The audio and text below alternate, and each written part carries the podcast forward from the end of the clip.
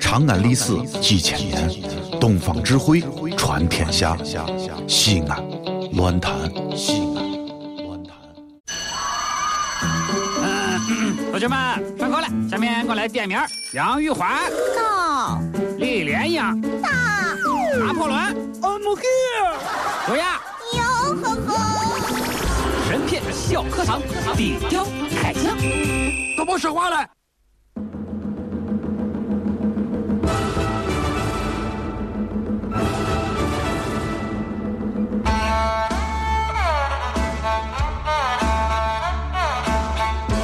今天我们来说说《水浒传》第六十七回。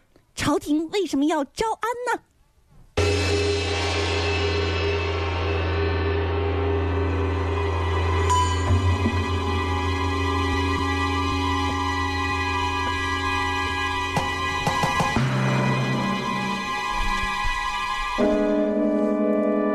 上回我们说到哪儿了呢？上回说到啊宋江好像是宋一个江小间谍的样子上上回说到宋江啊，遇到鬼了啊，啊，不是遇到鬼了，遇到一个九天玄女娘娘，嗯，是不是、啊？九天玄女娘娘啊，当时暗中跟这个宋江啊联络收编，嗯，并传给他一份天书啊。这个天书里面说什么呢？传汝三卷天书，如可替天行道，他日功成国满，作为上卿。就说宋江所谓的替天行道，并不全是他自己的意思，那是上面的意思，知道吧？嗯呐、啊，就是玄女娘娘授权他替天行道，替天子行道是这个意思。这个意思就是说啊，你基本上出去犯罪之前呐，都 是老天让我出去犯哎罪，呦呵，所以大家千万很不要可怕呀！啊，不要自己以为替天行道天啊，嗯是天下老百姓，不是的，嗯是天子啊。那么一旦招安成功，就是功成国满的意思，就可以封官拜爵，归为上卿。所以宋江才会乐意拿众兄弟们的性命作为自己升官的筹码。那有人可能问了。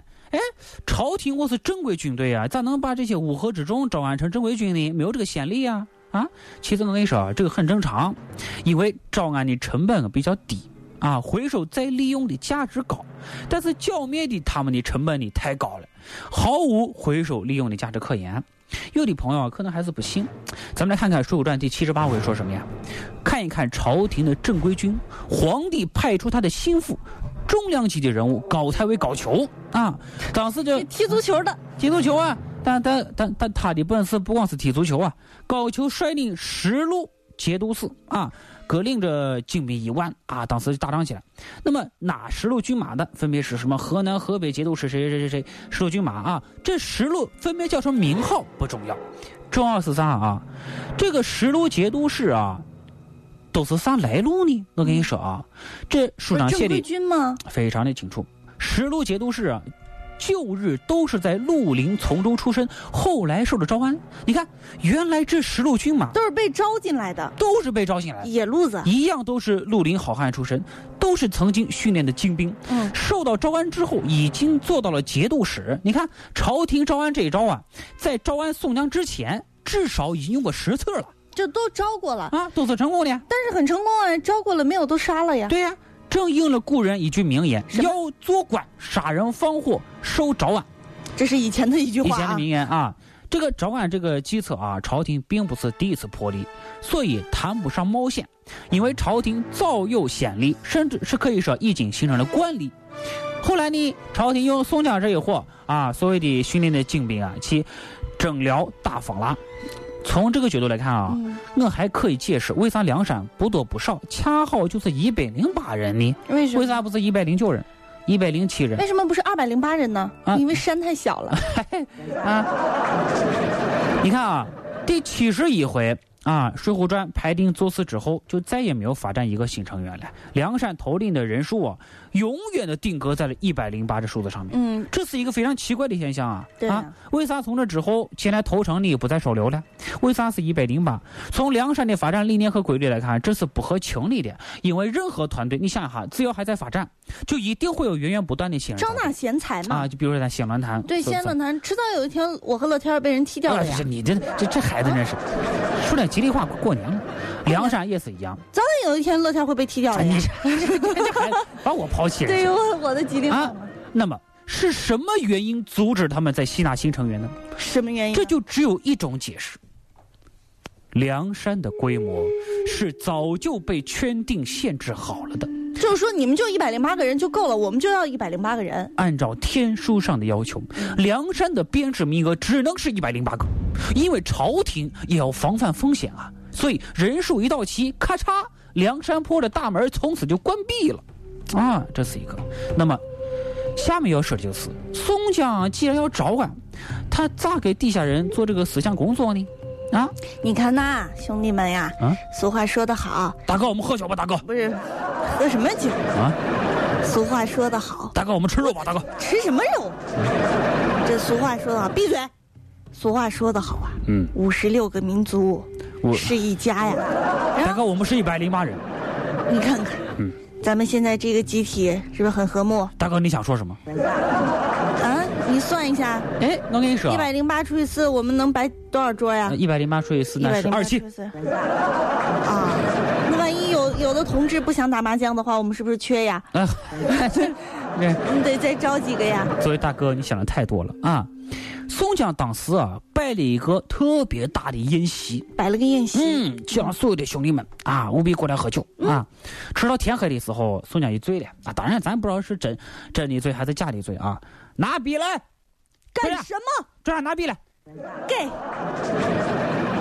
写了一首歌词，啊，其中有一句是啥？望天王降诏早招安呐、意思就是老天呐，啊快点让我们都招安吧，是不是？试探大伙儿的意图。就果是然让看看大家愿不愿意。啊，当然这句是唱出来的啊。望天王降诏早招啊，可我不知道这个曲子黄梅唱戏啊，啊，嗯，啊唱得太戏精了。唱到这个地方的时候，反对的声音出现了。什么？谁说？站住！这位反对的好汉，你是谁呀、为什么哥哥我不认识你呀、哼，啊？不认识我你就对了。嗯嗯，你要是认识我，这时代不就错乱了吗？哎真是但是啊，不管怎么说，嗯。哥哥呀，我们是不愿意的呀。哎，这不愿意人有谁呢？武松、松、李逵、鲁达，鲁智深，嗯，对不对？三个人啊，不愿招安的人呢，又分几种情况：造反的和不造反的。造反是谁呀、李逵吗？李逵啊，李逵经常喊 呃，招安没有造反快活，经常是这样的表现。但是李逵的造反精神啊，周亚，嗯啊他是不值得鼓励的我。千万不要小看他呀啊，。不， 不是，你，你看，因为他并不能代表先进和进步，对啊他和革命可能不是一个概念，知道吧他？是他是他是那什么的嘛？脑残嘛，弱智嘛，啊，呃，对你说的，嗯嗯，是不是？但武松、鲁智深呢，是既不愿招安，也不愿造反的人。安于现状，安于现觉得状我们这样挺好。哎啊你看，我想拔树了就去拔拔树，想喝酒了就去喝喝酒，哎呀，合着鲁智深是园林工人呢。多鲁好智！深就说了，招安没用啊，还不如散伙呢，是不是？满朝文武兼协的啊你跟二师兄一个想法呀？啊！呃哦，还真是啊啊！我就追求大碗喝酒、大块吃肉的快活啊！他已经不想当官了啊。那么这些呢，只是少数派意见，嗯你不要忘记了。我没有忘记，咱之前说的梁山的主流阶层啊，是嗯朝廷降将、没错儿，政府公务员基、本上都排在前几位地方民论，我都是高富帅啊啊。，卢俊义什么的，啊，这些人占到了百分之七十以上的大多数啊，他们是大多愿数意啊走这个招安当大官之路的啊啊，。我们都很紧促啊。 哎呀呵，于是呢，对于这种情况，宋江开始做思想工作了。首先，宋江跟武松对话兄弟，：“小松松，嗯，这小你也是个懂事的娃，对不对？我主张招安，要改邪归正，是不是？啊，什么玩意儿？你嗯这嬉皮笑脸，来，给你吃个棒棒糖，跟哥招安去，好不好？”不去。哎，这改邪归正啥意思啊？就是以前咱做都是邪，兄弟们都是邪，现在还做靴子呢，做鞋。啊，还真是裁缝来是。现在改邪归正，包括后面皇上说的这个至圣至民、替天行道、同心报国，都是拿高尚的正气打一压人呢、而且当了公务员儿有好处啊，是不是？我拿正义必然战胜邪恶压你，是我不们是？进了朝廷啊，我做通你的思想工作，我首先就要占领行道啊道德制高点。没错儿啊，我给你戴高帽子压死你。没错啊，这宋江就跟这个鲁智深说了：“深深，哦，不你最懂我，是不不是？”要说我要去拔 树，哎，这拔什么树呀？是不是？拔树还这有什么意思？是吧？你看，以后啊，你跟了我招安，嗯，你不要说拔树了，我让你背靠大树好乘凉。我吃树都你天天唱好大一棵树，是不是？我等替天行道，不扰良民，赦罪招安，同心报国，竭力施工，有何不美？你说我说有没有道理？啊，一般嗯，嗨，一般一般，世界第三，是不是？赦了罪，招了安，立了功，做大官结果呢？鲁达同意了吗？啊！呃，这这就是用利益诱人啊，并且这一次符合两陕绝大多数的利益点。你不你保舍，陆达还真的同意的，同意了不，然咋忽悠的啊？嗯那么下面可就能是是李让他又拔了一棵树吧。下面就是李逵了，嗯，黑 子，哎黑子，你看咱俩都黑，好好说，是是不是好？好说，谁黑？咱俩都黑，长点心吧，对， 谁是不是黑？招揽，咱有走钱了，，比黑去。咱做个美白手术，做什么美白手术？嗯你到时候白先锋多好 啊，是吧？我想当奥利奥。你这孩子真是，你还当斑马呢，真是。我跟你说啊，嗯宋江其实没有跟李逵说啥，嗯，宋江就说这黑厮怎敢如此无礼，左右把我推下去斩了。你看，故意要杀吓李逵我，。杀鸡儆猴，这次利用恐惧吓人呢。宋江使的这三招啊，太厉害了，所以这就是做思想工作的要领啊。这一招一使出来啊，再没有人犯这招案了。即便是心里一百个不愿意，也只有憋着的份儿了。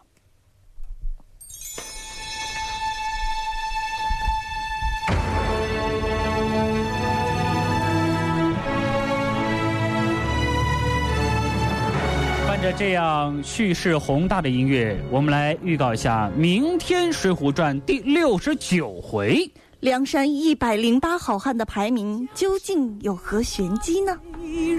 好了，那今天的审美差也就这样了。在节目最后，让我们来关注一下最新的路况信息。西大街双向通过钟楼盘道车流量大，太乙路由南向北的方向通过友谊东路十字车流量大，封号西路双向通过汉城南路车流量比较大，以及北关正街由北向南的方向通过自强西路这个时间段车流量都是比较大的。在这里也感谢所有朋友对于审片查案的大力支持，感谢所有朋友。好啦，祝你们全天愉快，咱们明天见吧。山飞花美如画。这里是西安，这里是西安论坛。